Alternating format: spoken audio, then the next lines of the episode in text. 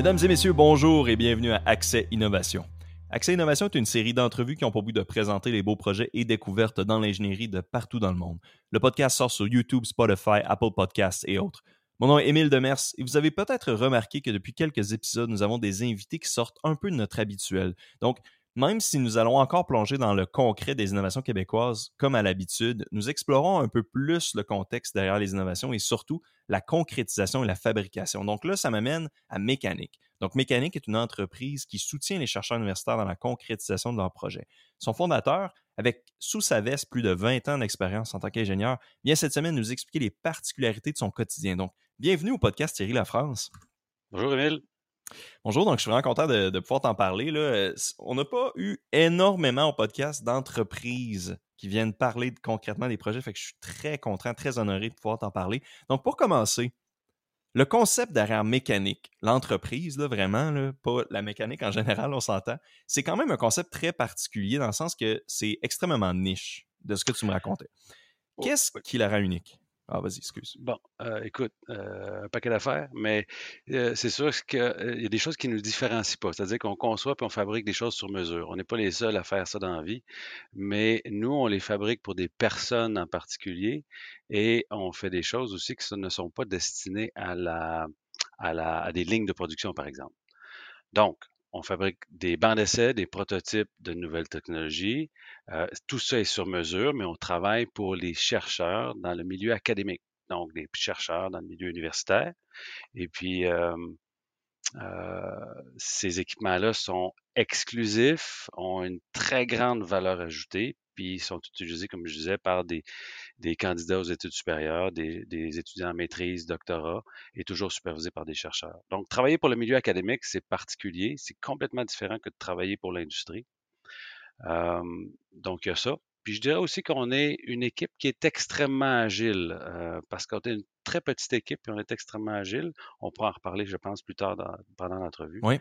Mais euh, je dirais aussi, ce qui nous rend unique, c'est peut-être qu'on s'adresse à nous pour des projets qui sont normalement complexes, dispendieux et qu'il n'y a personne qui est prêt à s'aventurer dans ce genre d'aventure-là.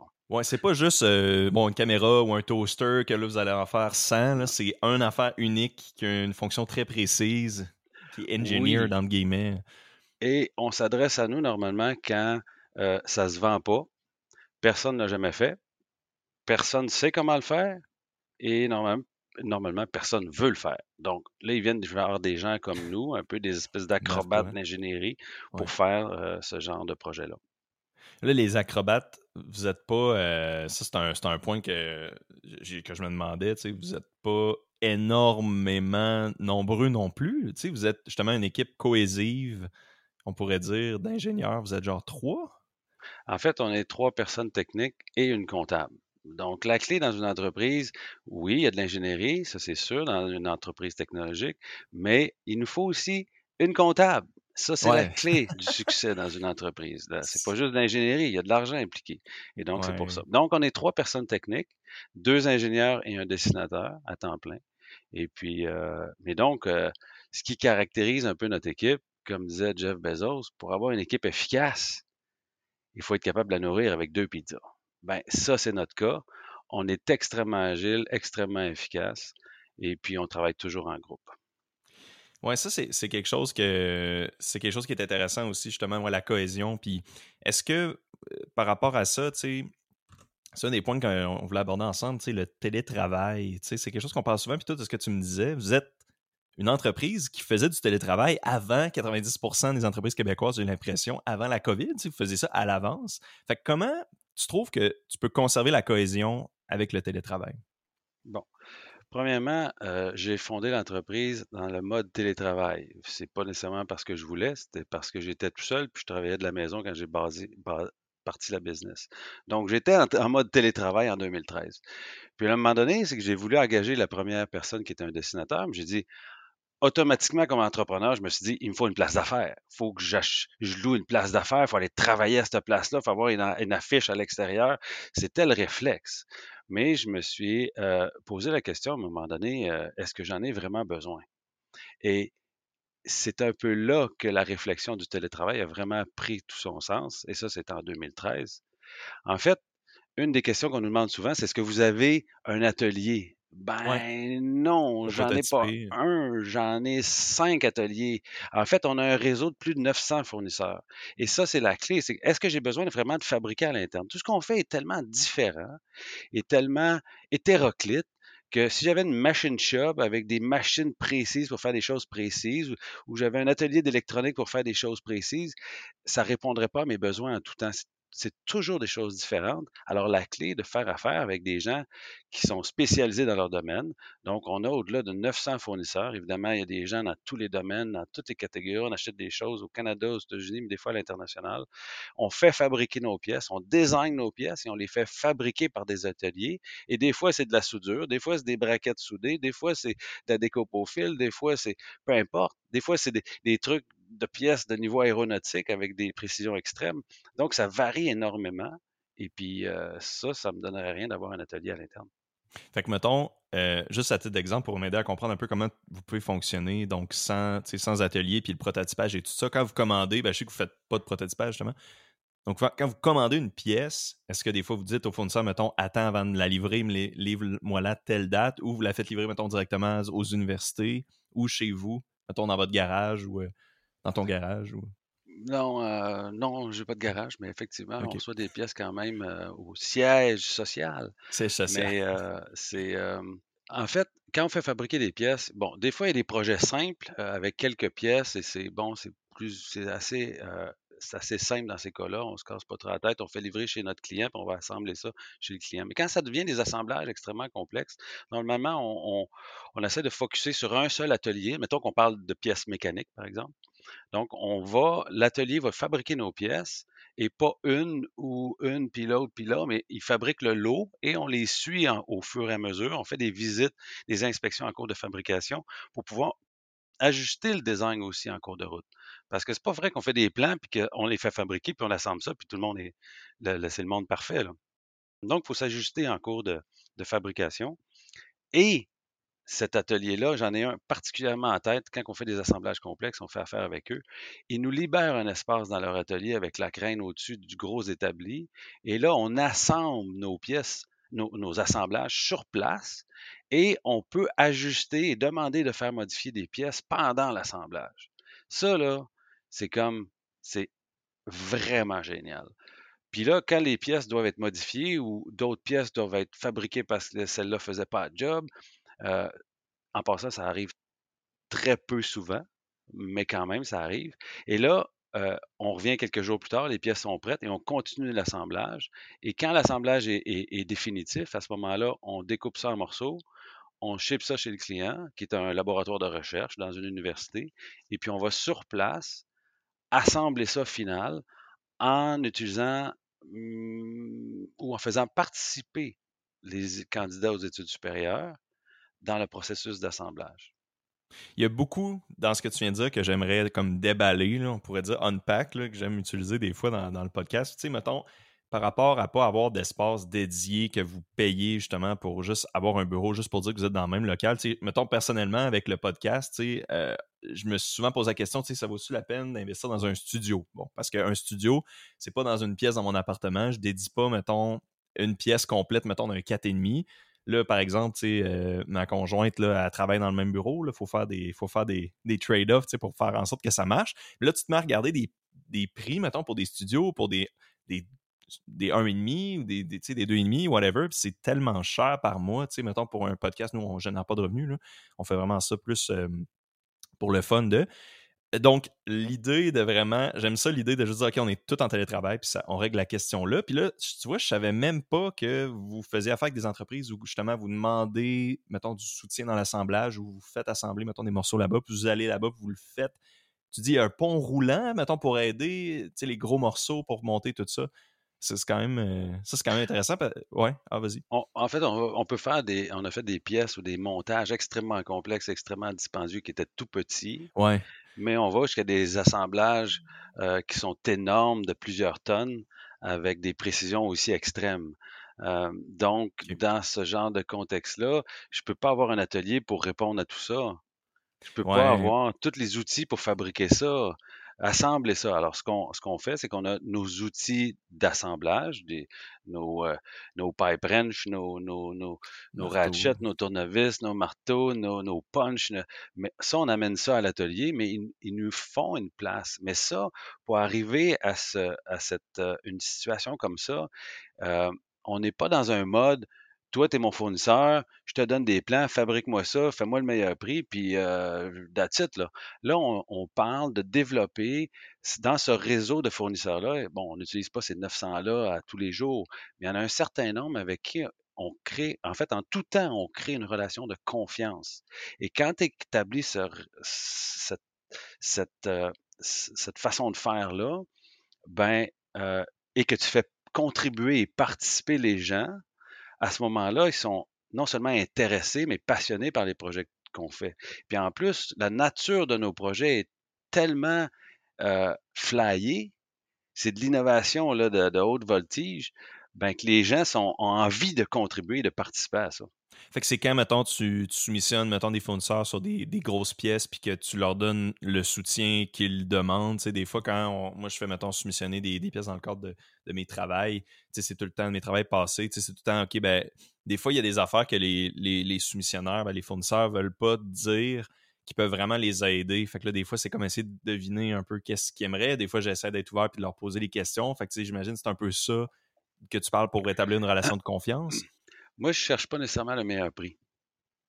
Je cherche quelqu'un qui va pouvoir m'accompagner pour résoudre des incertitudes technologiques ou des enjeux d'ingénierie. Et puis, donc, euh, je sélectionne, on va les appeler ces fournisseurs-là, mais qui deviennent en même temps des partenaires. Je les sélectionne et on établit une relation de- de- de- d'affaires qui est gagnant-gagnant. Et puis ça, c'est complètement différent que d'aller en appel d'offres pour obtenir euh, un meilleur prix. Parce que là, ce qu'on fait, nous autres, on cherche pas à avoir le meilleur. Notre Ouais. client cherche pas à avoir le meilleur prix. Il cherche à trouver quelqu'un qui est capable de faire cette patente-là impossible. Et le prix est un enjeu, évidemment. Mais ça, c'est une autre question. On s'arrange pour confirmer ces budgets-là en avant-projet et tout ça. Mais une fois que le budget global est confirmé, à ce moment-là, on a la latitude dans le choix des fournisseurs, dans le prix des choses pour arriver à l'objectif. Donc, c'est une logique un peu différente. C'est pas une logique du meilleur prix, Ouais. c'est une logique de trouver quelqu'un, donc mécanique, ouais. qui va pouvoir s'occuper de ça, avec des fournisseurs qui, ont, euh, qui sont prêts à s'engager dans cette incertitude-là aussi. Ouais. Fait que c'est OK, ouais, c'est vraiment plus la plus la qualité qu'on va aller chercher ou plus l'ingéniosité, le savoir-faire et tout, tout ça qui est vraiment plus une priorité. Et la capacité de s'adapter en fonction des surprises. Parce qu'on en a des surprises. Euh, puis là, c'est pas. Donc, en fait, on fait des projets qui sont à, à prix fixe, mais à envergure variable. C'est-à-dire qu'il y a un objectif scientifique à atteindre, il y a un budget fixe, mais le scope ou l'envergure de la patente qu'on va faire, ben, il faut respecter les objectifs scientifiques et budget. Donc, c'est vu qu'on ne peut pas augmenter l'argent, puis l'objectif scientifique, on ne peut pas normalement le diminuer, à ce moment-là, c'est le scope qui va s'ajuster. Mais ça, c'est pas n'importe quel. Quand on parlait de qu'est-ce qui. La particularité de mécanique, c'en est une. C'est on, on, on fait des projets à prix fixe, mais à scope variable. Et nos fournisseurs s'ajustent et sont prêts à s'engager dans cette dynamique-là avec nous. Que, évidemment, c'est nous autres qui supervisent l'affaire pour s'assurer que tout le monde est content, mais c'est une dynamique qui est unique. Quand tu parlais des il y a des projets qui sont beaucoup plus gros que d'autres, un de ces exemples-là, j'imagine, c'est un des projets que, j'aurais aimé te parler, que tu m'avais parlé à l'avance, que, c'était correct, le Breathing Wall. honnêtement, je connais pas grand-chose sur ce Breathing Wall-là, mais de ce que je sais, c'est assez gros. Euh, il y avait des entrées, je pense, de, des entrées d'eau, il y avait comme des échanges avec euh, les infrastructures de, de l'université. Euh, Est-ce que tu pourrais nous parler un peu comment ça, ça se concrétise? Fait qu'est-ce que, mettons, dans le projet du Breathing Wall, peut-être, premièrement, nous expliquer un peu de quoi il s'agit, mettons, au niveau académique, puis niveau, après ça, pratique, comment ça, se- fait, comment ça se concrétise? Euh, c'est sûr que c'est pas le plus gros et le plus lourd banc d'essai qu'on a fait, euh, mais euh, c'est quand même de dimension appréciable. C'est quelque chose qui fait à peu près euh, 15 pieds de long, 8 pieds de haut, 4 pieds de large. Ça pèse peut-être une tonne. C'est d'un point de vue même. académique ou scientifique, on va dire, cet équipement-là, euh, c'est euh, le, le nom du chercheur, c'est Salman Craig, avec ses étudiants et ses étudiantes. dont principalement une de ses étudiantes au, doctorat, qui sont mis à, qui ont redécouvert une ancienne technique de ventilation des bâtiments qui était utilisée au 19e siècle et qui ne nécessitait pas de moyens mécaniques, pas de ventilateur, pas de et surtout, je dirais pas de ventilateur. Donc, c'est une façon par l'air chaud qui monte, l'air froid qui descend, de créer de la ventilation et de créer des échanges de chaleur dans un bâtiment. À ma connaissance, l'hôpital Victoria est équipé de systèmes comme ça à l'époque. Ils mmh. se sont un peu inspirés de ça. Ils, revisitent cette ancienne technique-là et pour la mettre au goût du jour. Mais l'avantage de cette nouvelle ancienne approche-là, c'est que tu diminues de façon drastique l'impact environnemental ou l'empreinte carbone des bâtiments qu'on construirait avec cette approche-là. Fait que c'est comme à l'eau, dans le fond? C'est-tu un peu ça? Non, c'est une façon de canaliser l'air chaud et l'air froid pour la faire se déplacer dans le bâtiment et de créer des courants d'air. Mais maintenant, je ne suis pas le scientifique. Ouais, c'est ça. Ben, c'est ça, ouais, je veux pas trop. je veux pas te mettre dans le spot. moi, ce que je peux te dire, c'est qu'on connaît les objectifs scientifiques de façon générale et le chercheur nous, nous demande écoute, moi, ce que je voudrais créer, euh, il me demande souvent des choses qui sont relativement complexes et un peu déconnectées de la réalité ou, dont il ne mesure pas nécessairement la complexité ou le coût. Alors, nous, on réussit à trouver une balance avec eux pour atteindre leurs objectifs scientifiques tout en respectant le budget, non pas qu'ils ont, ou normalement, c'est plutôt le budget qu'ils pensent pouvoir aller chercher. Donc, on essaie de marier les deux. Et dans leur cas, si on regarde la base de ce bar d'essai-là, parce que si on fait un sketch, une napkin, là, c'est pas compliqué, cette machine-là. Et c'est sûr que dans la, mise en œuvre, c'est une autre paire de manches. Mais c'est pas compliqué. C'est qu'il y a deux circuits de ventilation. Il y en a un primaire qui euh, euh, il y en a un primaire et un secondaire. Le primaire, en fait, c'est comme si on créait une température, des conditions atmosphériques de température et d'humidité équivalentes à ce qu'il y a à l'extérieur d'un bâtiment. Donc, on peut aller relativement froid. Donc, ben, en fait, on ne va pas dans le, négatif, mais on va à peu près de 5 degrés jusqu'à 40 euh, ou 50 degrés. Donc, on peut aller de frais à très chaud et on peut contrôler l'humidité à l'intérieur de, ce circuit primaire-là euh, euh, en ajoutant de l'humidité et en la retirant aussi. Donc, on contrôle température, humidité avec une extrême précision. Et les changements aussi peuvent se faire très rapidement. Donc, on, a une température, une humidité extérieure. Là, ce qu'on fait, c'est qu'on vient extraire de ce milieu-là, on a une deuxième boucle qui extrait de l'air d'extérieur, qui la fait rentrer on va dire, à l'intérieur d'un bâtiment et qui la rejette à l'extérieur. C'est-à-dire qu'on revient de la boucle primaire, on extrait de l'air et on la retourne dans la boucle primaire.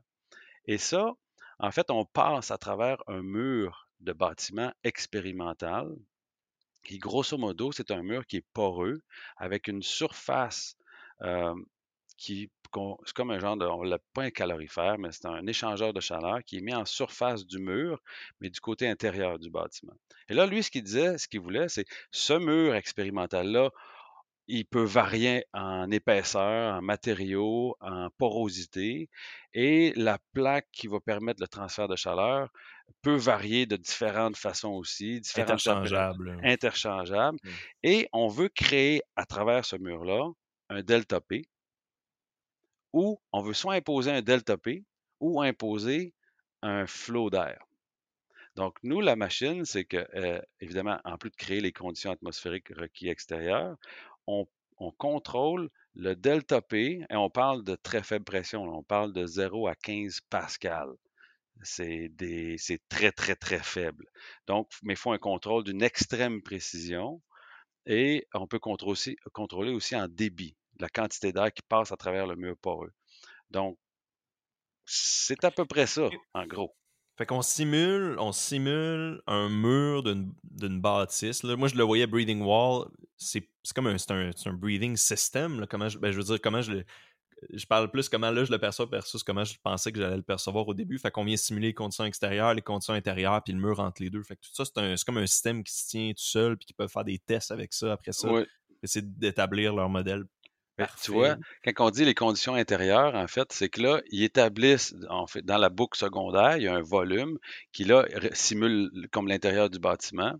Et là, ils utilisent le breathing wall et l'échangeur de chaleur en surface pour extraire de l'air d'extérieur et faire en sorte qu'à l'intérieur, on ait une température donnée. Fait que là, c'est eux autres, ils jouent avec les paramètres. Là, on cette machine-là permet de contrôler tous les paramètres en manuel ou de contrôler en semi-automatique où on dit set ça à telle température, ou même mieux, on peut setter une température fixe, mais on peut faire, et puis c'était un des objectifs, de, de faire des cycles. Parce qu'on sait qu'ils veulent euh, ce qu'ils veulent faire, c'est simuler, par exemple, sur une semaine ou sur un mois, les variations de température extérieure entre des changements de saison ou pas, et de faire en sorte de pouvoir garder la température intérieure du bâtiment et regarder les performances de cette nouvelle approche-là. Comment ça se convertit? C'est ça, ça ressemble à quoi? Tu sais, fait que mettons, fait je vois quand même, même si je, je comprends qu'il y a beaucoup d'expérimentation de leur côté, une fois qu'ils ont leur jouet, là, je vais appeler ça, mettons, pas un jouet, mais leur jig de test, tu sais, leur. C'est comme, vu qu'ils peuvent interchanger les morceaux, c'est pour ça que j'appelle ça un jouet. Mais moi, ce que je me demande, donc, puis ça, arrive un peu à ce qu'on disait tantôt que vous ne faites pas nécessairement de prototypage, donc il y a quand même des aspects de ça que tu dis on doit contrôler un certain delta de pression assez petit. Il y a des critères d'ingénierie que vous avez chez Mécanique pour designer ça qui sont assez difficiles. Donc, comment vous faites pour faire ça, mettons, sans prototyper? Donc, est-ce que vous utilisez des modèles numériques? Est-ce que vous utilisez votre ingéniosité, votre intuitivité, euh, peut-être un mix de tout? Comment un peu ça, ça se développe tout ça? Bon, on n'utilise pas d'intelligence artificielle. On n'a pas trouvé encore la façon d'utiliser ça dans notre processus de design. C'est, mais euh, possiblement, là, en tout cas, je ne suis pas fermé à l'idée, mais c'est sûr que ce qu'on fait est toujours basé énormément sur l'instinct et l'expérience. Euh, on s'aventure dans l'inconnu à toutes les fois. Là. Il n'y a aucune référence, on ne sait pas comment faire ça, il y a un budget limité. Euh, je donne un exemple. On avait, par exemple, pour générer les conditions atmosphériques, il fallait refroidir et réchauffer. Comment créer une température stable dans le temps sans avoir de variation autour du point de consigne? Bon, on voit ça, il y a des façons de faire, mais normalement, quand on veut refroidir, on prend un système, on prend un, euh, on prend un compresseur, un système de réfrigération, puis là, mais tu vas avoir des variations. Mais comment t'assurer que cette variation-là n'existe pas? Autour du point de consigne, bien là, euh, il y a des trucs qu'on a développés, qu'on a essayé, qu'on a développés. Il y a des contrôles de procédés qui permettent d'atteindre ça. Puis c'est pas juste des PID normales, c'est un peu plus compliqué que ça. Et en plus, quand tu rajoutes l'humidité là-dedans, là, ça vient tout débalancer le système. Il y a énormément d'inconnus, mais pour atteindre, pour développer ce genre de choses-là, on parle de spécification aussi. Euh, c'est l'expérience et l'instinct. Et les spécifications sont jamais claires. Évidemment, on établit une base lors de l'étude de faisabilité en amont du projet. Donc, avant son financement, on, établit un peu les, des spécifications qui sont réalistes, mais, mais ces spécifications-là, au départ, sont jamais fixes. Et par exemple, si le chercheur nous demandait, je vais avoir plus ou moins 0.01% de, de stabilité, mais je vais dire, je ne sais pas ce que je suis capable de faire. Je vais faire le mieux que je peux et je connais la contrainte qu'on va avoir le mieux. Et donc, je vais trouver une façon pour atteindre pas la perfection, mais s'en approcher. Quelle va être la valeur? Je ne le sais pas. On va la savoir quand on va mettre la machine en, en lorsqu'on fait la mise en service. C'est ça, c'est un point intéressant, c'est ça. Donc là, ce que, je comprends, c'est qu'il n'y a pas nécessairement, surtout dans ce cas-là, il n'y a pas nécessairement des. Vous ne faites pas un, nécessairement un modèle MATLAB de tout ça. Ça dépend un peu, là, ou des FEA. Fait que là, c'est on construit la machine, on fait. Puis une fois qu'elle est construite, OK, on va faire peut-être des petits tweaks, puis on va s'assurer que tout fonctionne comme on pensait, mais. Oui. Mais tu as, abordé un point, en fait, euh, on parle de simulation. Euh, c'est sûr qu'on fait de la simulation euh, de base, surtout en mécanique. Donc, on travaille avec SolidWorks, on utilise les outils SolidWorks pour faire des vérifications de base quand on n'est pas trop sûr ou quand il y a des aspects critiques. Mais c'est moi, au niveau de la science, au niveau de, des simulations reliées à la science d'équipement ou de ce qui veut être réalisé, à ce moment-là, c'est pas nous autres les scientifiques, c'est pas nous autres les experts on est des généralistes. Les experts, ce sont les chercheurs avec leurs étudiants et c'est eux qui vont faire ces simulations-là numériques pour venir confirmer ou orienter nos choix. Ça, ça arrive à l'occasion. Pas toujours, mais des fois, ça arrive. Fait que vous avez un back and forth, c'est ça, avec les étudiants, avec les, les, directeurs de recherche, ou je sais pas si ça s'appelle comme ça. OK. Fait que là, mettons, dans ce cas-là, ce serait un bon, un bon moment pour te poser la question. Donc, avant de te poser quelle sorte d'embûche tu rencontrerais dans ce corps de projet-là ou d'un projet similaire, est-ce qu'il y a des choses qui ont mieux été que vous pensiez? sais, à l'inverse un peu des problèmes qu'on pourrait s'imaginer. OK, on l'a fini, le Breeding Wall. Là, hey, euh, ça, c'est surprenant, mais on ne s'attendait pas à ça. Mais en le faisant, on se rend compte que l'échange est vraiment mieux compensé, la précision est vraiment mieux compensée. Je ne sais pas ben, on est toujours surpris avec le résultat de nos machines. Euh, parce qu'il y a toujours un doute. À partir du. On est toujours dans l'incertitude jusqu'à temps, non pas qu'on démarre la mise en service, mais une fois qu'on a terminé la mise en service, jusque-là, on se demande même. La machine actuellement, quand on l'a partie pour la première fois, on se demandait même est-ce que ça va fonctionner à la hauteur de nos attentes, mais aussi des attentes du client, du chercheur. Euh, ces attentes, souvent, sont très élevées. Mais écoute, ça m'est jamais arrivé d'arriver en dehors du target. puis plus souvent qu'autrement, le chercheur est émerveillé parce que la seule main-d'œuvre que le chercheur a, ce sont ses étudiants gradués. Et leur expérience pratique et de terrain en ingénierie, même s'ils étudient en ingénierie, est souvent très limitée et ils ont ce manque d'expérience-là, euh, avec le manque de contact avec euh, les fournisseurs, l'industrie, le processus d'approvisionnement, des projets qui sont multi-dimensions euh, avec multi, multi-spécialités, on tombe rapidement dans des affaires qui sont rapidement déçues quand ils font ça eux-mêmes. Alors, quand nous, on arrive, normalement, c'est un, c'est spectaculaire. on, est euh, à l'autre extrémité du spectre. Ça se concrétise tellement vite parce que, tu sais, on voit, on voit beaucoup de... Ben écoute, dans le podcast, on a beaucoup d'invités qu'on a eu, tu sais, qui ont fait des maîtrises, des doctorats, qui nous parlent de ça, puis tu sais, ils disent souvent, j'ai l'impression, tu sais, c'est difficile comme... C'est souvent difficile comme projet, surtout les doctorats, parce que c'est ça, tu dois faire un gros projet, c'est long, tu as tout ça sur tes épaules, les directeurs sont là en, soutien, les, les, les, professeurs sont là en soutien, mais moi, ce que je trouve intéressant un peu de mécanique, c'est que ce qui arrive, c'est que j'ai l'impression que des projets de maîtrise, souvent, ça l'a comme.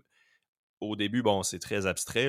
souvent, on, essaie des choses, on essaie de développer des modèles, puis on s'imagine que dans plusieurs années down the line, ça va peut-être pouvoir se commercialiser ou se fabriquer. Mais moi, mon impression, c'est qu'avec mécanique, on vient déjà en faire une bonne shot de ça. On vient déjà aider beaucoup la fabrication, la concrétisation. On vient déjà un peu OK, c'est quoi qui marcherait, c'est quoi qui marcherait pas? Je, je sais pas. Si t'es d'accord, ta face me dit que peut-être pas, là, mais. Euh, c'est que il faut faire la différence entre science et ingénierie. Et euh, il y a une grosse différence. Les gens ne font pas nécessairement la différence. Même les chercheurs eux-mêmes ne la font pas nécessairement. C'est la science, c'est euh, élaborer des concepts, c'est euh, calculer, c'est simuler, c'est analyser, des, faire, des, faire des essais, analyser les résultats, euh, des hypothèses et tout ça. Mais ce n'est pas faire quelque chose, ce n'est pas fabriquer quelque chose. Donc, on, moi, je dis tout, le temps qu'un chercheur ou une chercheuse, c'est un, c'est un thinker, c'est un penseur, ce n'est pas un faiseur de choses. Et c'est là que mécanique vient combler le manque, parce qu'en fait, il y a un chaînon manquant dans la science. Tu as les concepts et les analyses, les simulations, et tu as le, terrain, le, plancher des vaches. Puis entre les deux, il, manque un lien. ce chaînon manquant-là, en fait, c'est mécanique. C'est le concept qu'on amène. C'est aider l'équipe de recherche non pas pour les analyses et les calculs, mais quand ils ont besoin d'outils spécialisés qui ne sont pas disponibles sur le marché ou lorsqu'ils développent une nouvelle technologie, ils doivent faire des prototypes, fabriquer des choses. Et c'est là que mécanique vient jouer. Et nous, on est des ingénieurs d'application, des ingénieurs de terrain, euh, d'expérience. Et donc, on leur permet de réaliser les idées qu'ils développent.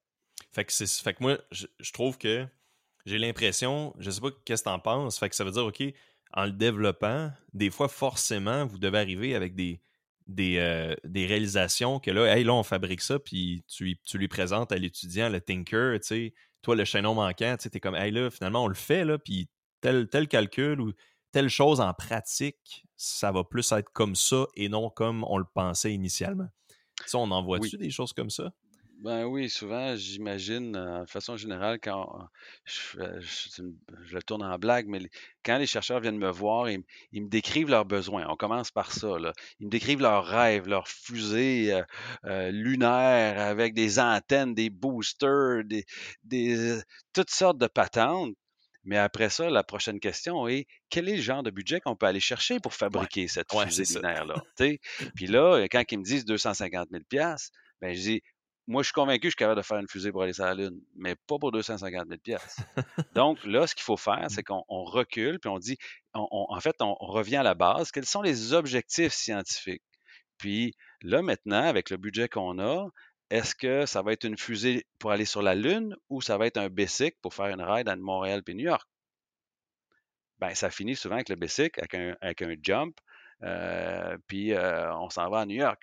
Puis là, on va avoir l'objectif de se déplacer va être rencontré, mais euh, puis tout ça va rencontrer le budget qu'on a, et puis on va rencontrer les objectifs scientifiques. Et puis donc, c'est là que les étudiants, des fois, ont des idées, mais concrètement, sont difficilement réalisables ou sont trop dispendieuses. Et souvent aussi, il y a d'autres approches ou d'autres façons de faire euh, auxquels, étant donné qu'ils n'ont pas assez d'expérience, ils n'ont pas assez vu de choses euh, dans la réalité, ben, à ce moment-là, c'est ça qui est trippant. Parce que je saute sur une, autre dimension, c'est que si on prend ces projets-là, qui normalement, ça devrait être des étudiants en maîtrise doc qui font ça, puis tu donnes ça à des gens comme nous autres, ben, ça serait une erreur fondamentale. Parce que ces projets-là sont là pour permettre aux étudiants d'apprendre.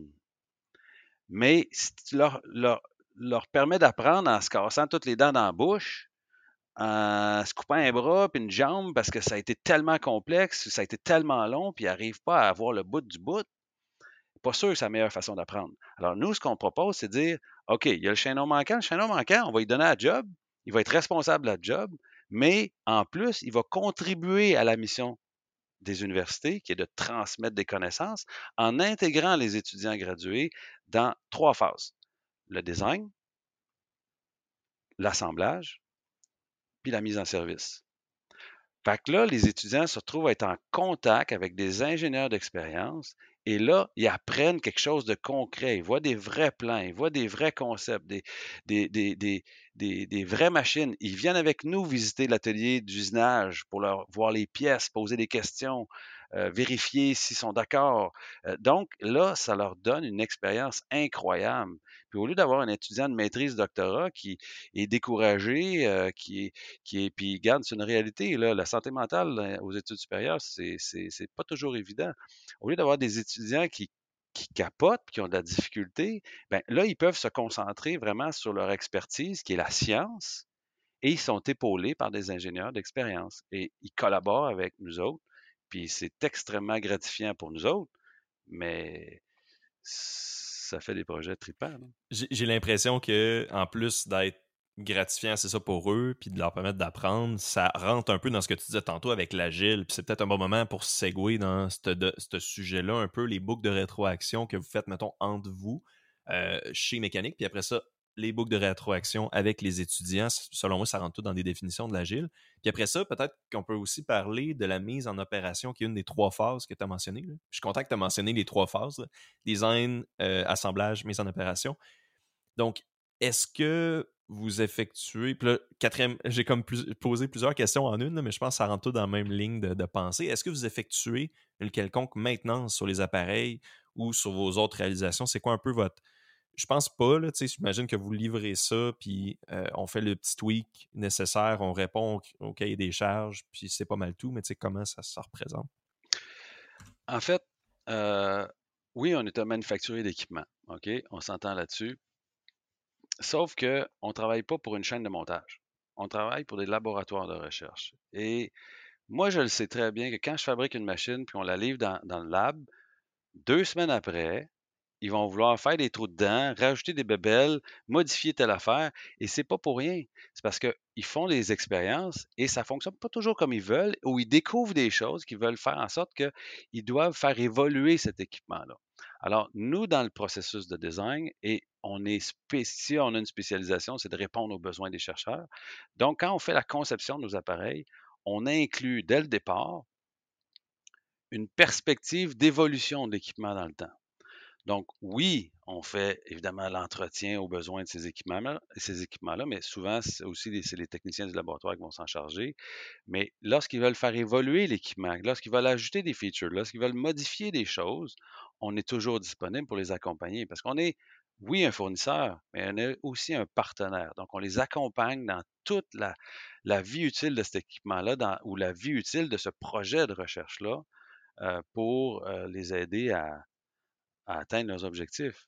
Parce que tu sais que des chercheurs, là, tu sais, euh, I have a dream, j'en ai un.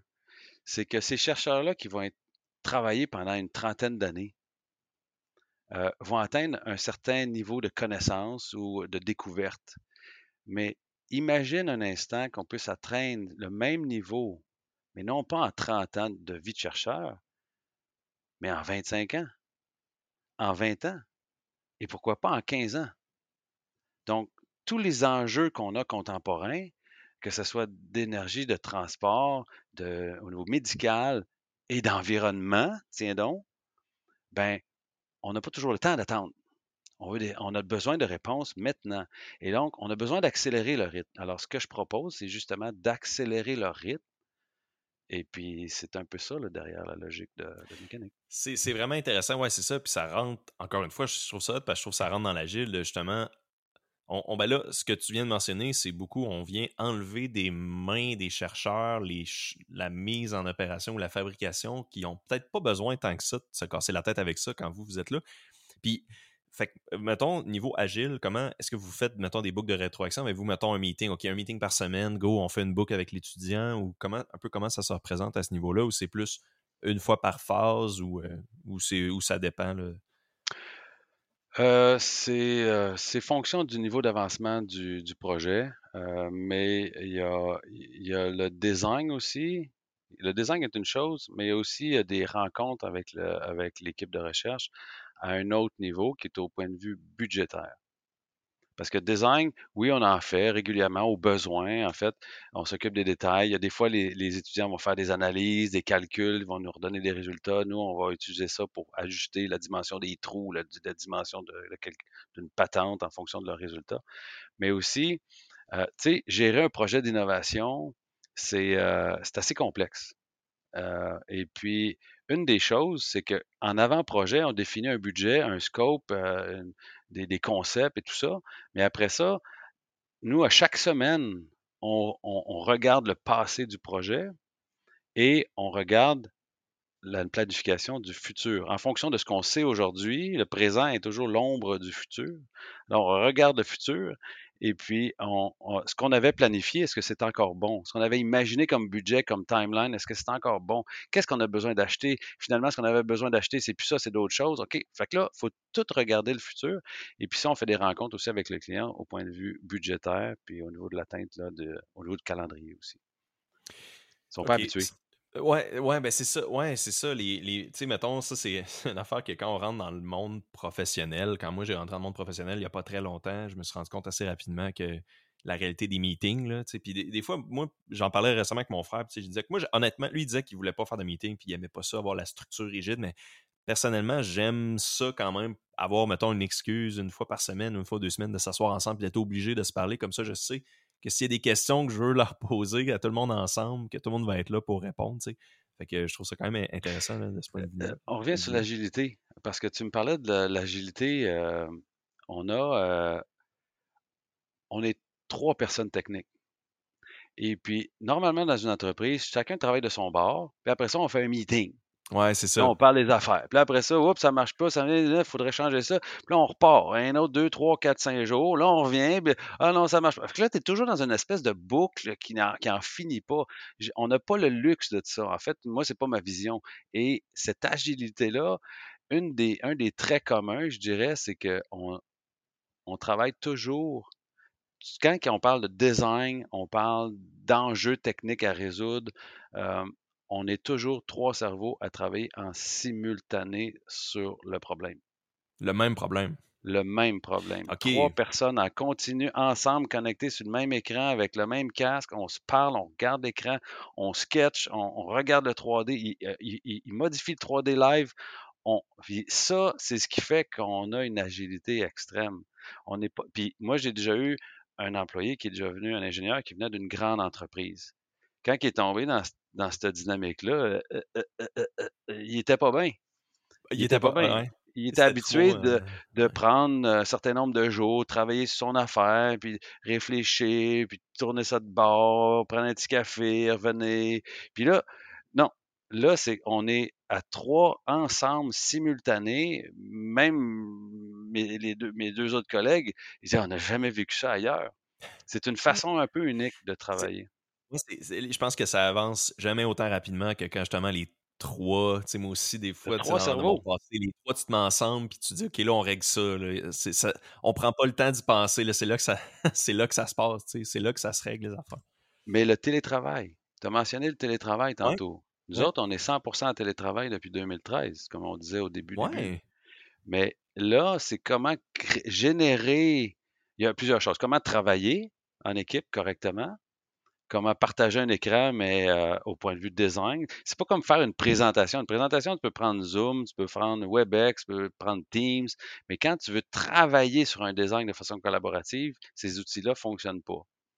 Euh, et puis, euh, il a fallu développer ou il a fallu aller trouver des outils et les, les, ajuster à notre réalité pour pouvoir faire ça. Et honnêtement, ça fait quoi, 10 ans que je travaille comme ça en télétravail. Le, ça fait le dessinateur 9 ans, puis l'ingénieur, il doit être rendu à peu près à 6 ans, mon collègue. c'est comme si c'est le meilleur des mondes. On a des grands écrans. On utilise, d'ailleurs, on n'utilise pas l'audio du vidéo. On a un système de téléphonie interne avec qualité HD. Donc, on a des casques, euh, euh, on, a un, on, a un, serveur, puis on a des moyens d'entreprise équivalents à la grande entreprise, mais pour une petite entreprise. Et dans cette agilité-là, les moyens technologiques ont joué aussi un rôle important. Comment tu le mentionnes, on dirait la ligne téléphonique, ça me fait un peu penser au téléphone rouge, là, entre, la, mettons, le, président de la Russie et le président des États-Unis. J'ai l'impression que vous avez comme une ligne, c'est-tu un peu ça? Vous avez comme une ligne indépendante, euh, pas reliée, mettons, nécessairement à Zoom, que tu peux tout le temps appeler quelqu'un comme un ben, téléphone, mais HD. Quand, euh. tu appelles dans une entreprise, euh, normalement, tu as un système automatique qui répond ou tu as quelqu'un live qui répond et qui transfère sur une extension. Quand tu appelles chez Mécanique, c'est la même chose. ça sonne sur les téléphones aux bonnes places. Et puis quand on s'appelle, on fait des conférences internes, puis c'est avec du son HD. Fait l'espèce de présence du son est excellente. On utilise rarement la vidéo pour se voir. On a développé une espèce de sixième sens où la présence de l'autre est comme ça va de soi. Puis quand tu te déconnectes, tu es dans le calme de chez vous, et puis, mais on se parle, euh, on se fait des rencontres comme ça, des fois qui peuvent durer deux, trois heures.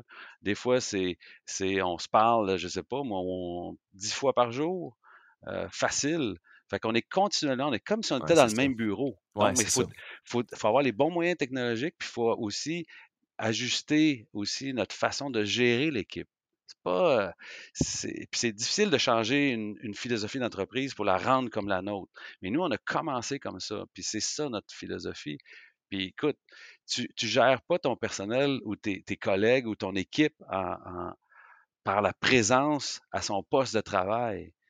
Tu changes ton approche, puis là, tu es plus dans un mode livrable, résultat. il y a aussi une partie instinctive là-dedans. Puis d'après ça, il faut créer une cohésion dans l'équipe et là, tu fais des activités en dehors. Puis dans notre cas, on assemble nous-mêmes, mon collègue et moi, ingénieurs, c'est nous autres qui assemblons les pièces avec nos outils. Fait qu'on on, sort du bureau, on, assemble nos pièces avec nos outils dans différents ateliers, dans les laboratoires.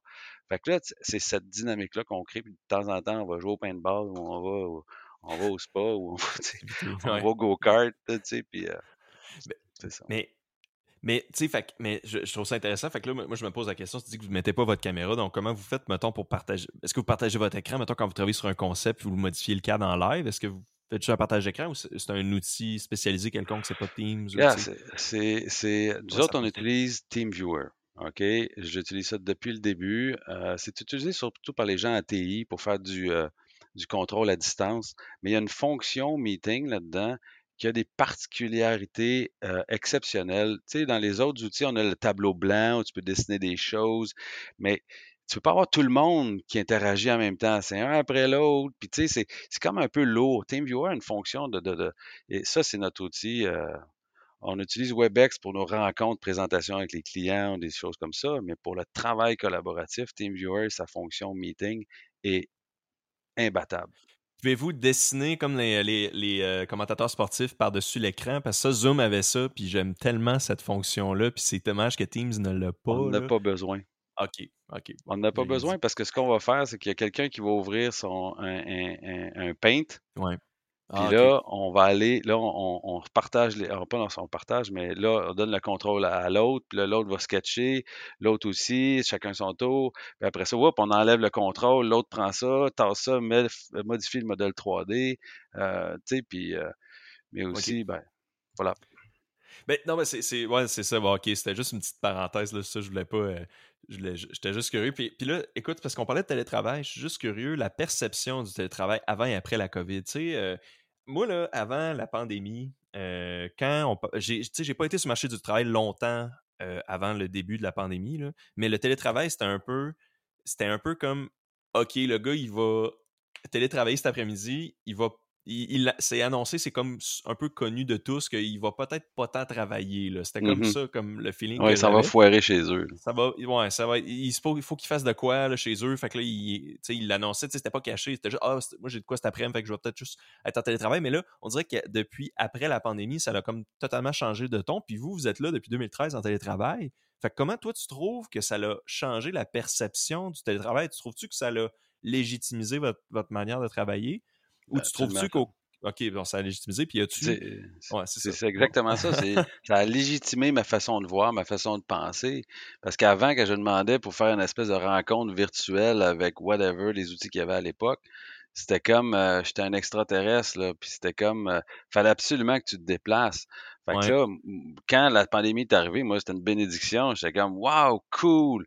Puis là, tout le monde maintenant, c'est comme c'est admis, c'est accepté et c'est euh, puis maintenant, on peut dire qu'on est un peu devenu un, peu une référence, là, dans, en tout cas pour ceux qui nous connaissent, c'est une, un exemple du moins que ça peut très bien fonctionner. Mais comme je disais tantôt, c'est difficile de partir d'une entreprise qui a déjà une philosophie de, en présentiel et de changer cette chose-là. C'est un changement technologique, un changement de, de façon de travailler. Ça peut être extrêmement chaotique et difficile et dangereux pour la survie de l'affaire. Mais dans notre cas, c'est qu'on on, a démarré ça de scratch. Fait que tranquillement, on a implémenté les, les différents moyens technologiques, on, s'est ajusté, et puis, euh, écoute, c'est un charme. C'est tant mieux, euh, sérieusement. Euh, c'est vraiment une bonne affaire parce que ouais, je peux. C'est plus le fun, ça ajoute de la flexibilité, puis ça ajoute un peu plus de liberté là, tout ça. Euh, sais ça, t'as pas besoin de te déplacer bon, pour un meeting. là, on, commence quand même à s'enligner vers la fin. il restait quand même quelques petites questions, puis il y en a une qui englobe un peu tout ce que. Un des, des gros points qui restait, c'est que votre temps de développement, le temps de conception, assemblage, mise en production, je trouve qu'il est très court. Quand je voyais ça, je, je capotais un peu. Je, trouvais ça quand même impressionnant. C'est peut-être juste parce que je manque d'expérience. Peut-être que c'est des projets qui sont peut-être pas autant complexes que je les vois, mais mettons, le Breathing Wall, euh, je pense que tu me parlais à peu près un an de développement. Puis ensuite de ça, bon, OK, un an. Puis là, après ça, vous êtes quand même juste trois dans l'entreprise. Fait que là, euh, vous avez des On n'a pas, pas, juste un seul projet en même temps. On peut en avoir trois, quatre, cinq. OK, bon, multiprojet. Fait que, tu sais, comment vous faites? Bon, c'est ça. Je comprends que vous êtes proche. Je comprends que vous avez le téléphone rouge, tu sais, du Kremlin au, à Maison-Blanche, mais comment, quand même, comment vous faites pour, pour aller autant rapidement que ça? Tu sais, c'est-tu, OK, peut-être que c'est le fait de ne pas prototyper. Ça peut être, parce que prototyper, on sait que ça peut être quand même long. Ça peut être des mois de, de recevoir, mettons, une pièce, ça peut être trois mois usinée, je sais pas. Fait que là, peut-être que couper ça, ça aide un peu. Mais, mmh. euh, ouais. Euh,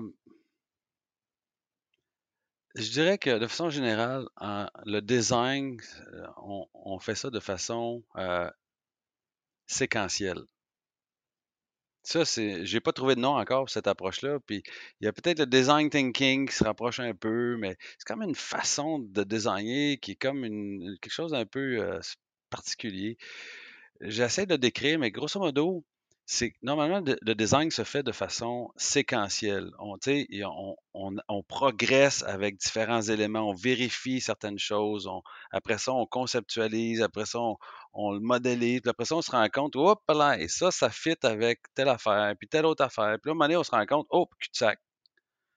tout ce temps-là est perdu, puis là, on recule en arrière pour revenir dans une autre branche. Si j'avais à, à à imaginer, un peu cette affaire-là, c'est qu'on est dans une espèce de brouillard, un gros nuage gris.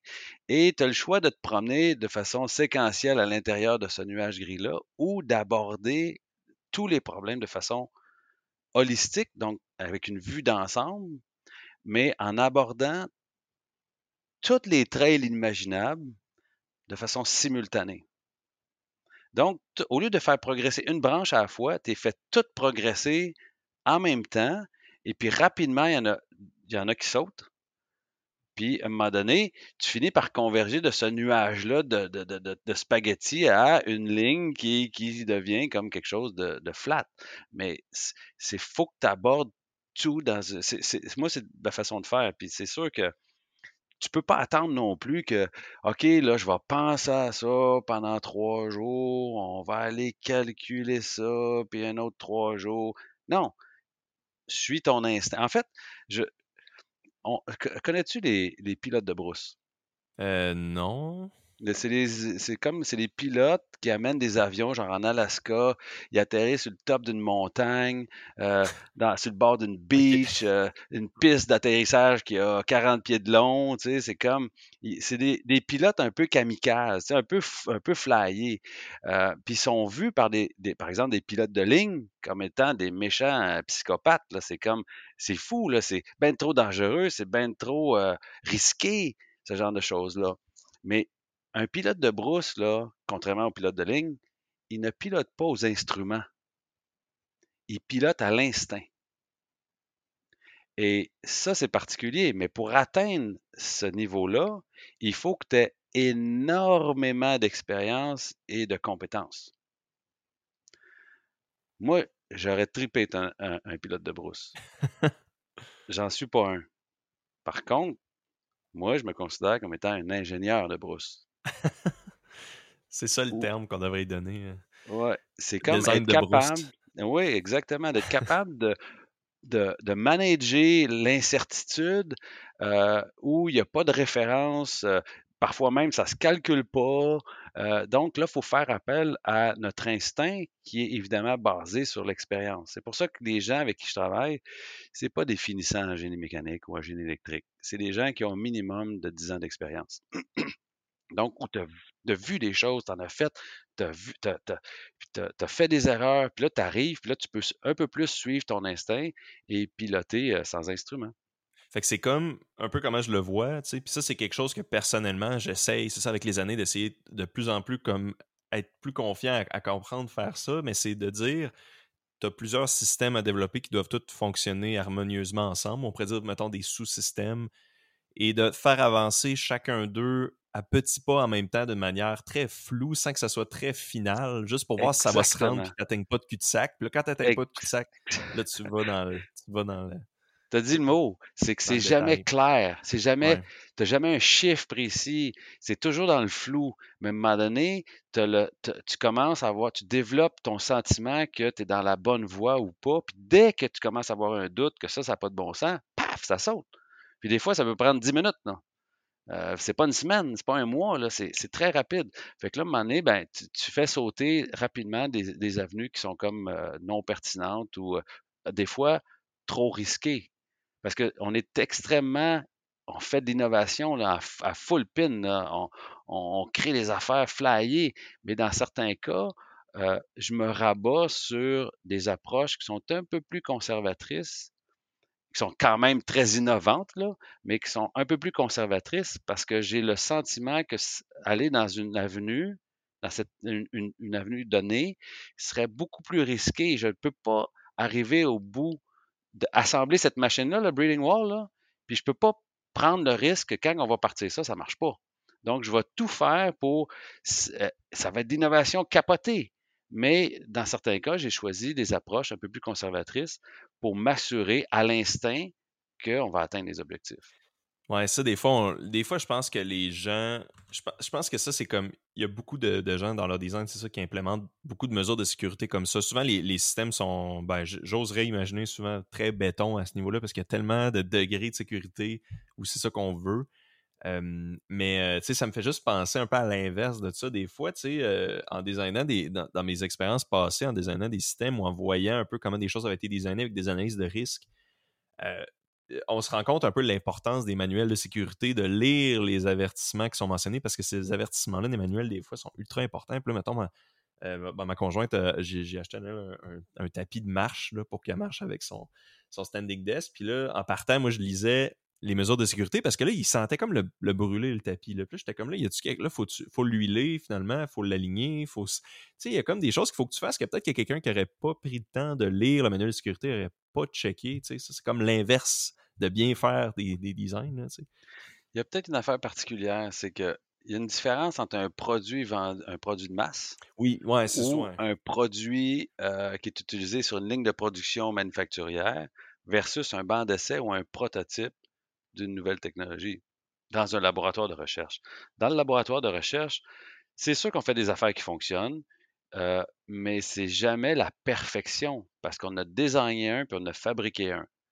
Mais je dis tout le temps qu'on n'est pas exactement au centre du bullseye, mais on est sur le bullseye. Fait que ces imperfections-là sont acceptées et c'est sûr que des fois, il y a des zones d'incertitude, sans dire qu'on néglige les aspects de sécurité. Il y a une zone, une zone où on peut prendre des moyens particuliers, entre autres au niveau sécurité, pour euh, assurer la sécurité, mais donner la latitude que le chercheur a besoin. Euh, et euh, bon, mmh c'est correct, non, mais t'as raison, puis ça, fait plusieurs fois qu'on revient comme là-dessus. On dirait que c'est un peu un thème récurrent de l'épisode, tu sais, c'est que mécanique, un peu ce que vous faites, c'est vraiment des produits ultra niches, c'est ultra spécifique, c'est pour des projets précis. C'est pas de la, c'est pas de la production de masse, c'est pas des toasters, c'est pas des iPhones, tu sais, c'est tellement spécifique et précis que on peut se permettre certaines latitudes, puis il y a d'autres défis un peu qui embarquent là-dedans. Euh, fait que, ben écoute, euh, j'ai vraiment été content de pouvoir t'en parler. Ça conclut pas mal pour ce que je voulais te demander. Y avait-tu des points qu'on n'avait pas pu aborder que tu aurais aimé parler ou, euh, tu es satisfait avec ça? All set. All set? Excellent.